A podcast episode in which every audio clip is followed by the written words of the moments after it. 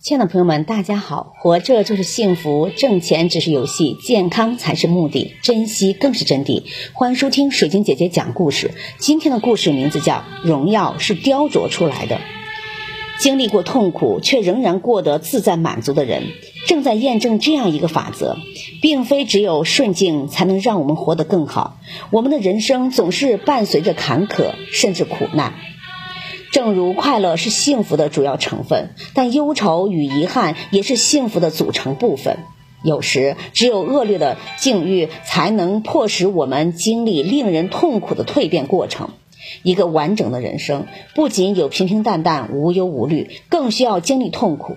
所以，如何面对痛苦、战胜痛苦，用坚韧的毅力为自己寻找一个新的起点，才是真正的关于人生价值的课题。在获取无比幸福的生命体验的过程中，如果一帆风顺，那我们将失去一些发自内心深处的无上喜悦。只有穿越黑暗幽深的山谷，到达山顶的时候，才会欣喜若狂。其实，每个人都像佛祖脚边的一块石料。当你要在某一个领域成就什么的时候，佛祖就会在你的面前摆放一堆你必须要经历的苦难。当你忍受了一个又一个的苦难，经历了一番又一番的磨练，向着心中的目标迈进的时候，佛祖的刻刀已经在你身上雕刻了一遍又一遍。你无需抱怨，因为这是佛祖在成就你的心愿。人生就是受苦，受苦的人没有悲观的权利。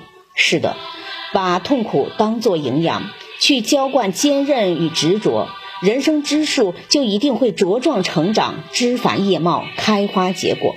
生活中不会总是阳光明媚的春天，也会有阴冷的冬天；不会总是晴朗灿烂的日子，也会有阴雨霏霏的季节。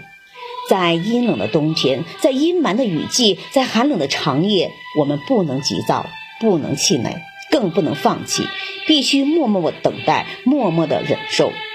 默默的坚守，只有这样，我们才能走出冬季，迎接春天的鸟语花香；我们才能走出雨季，迎来晴朗的蓝天白云。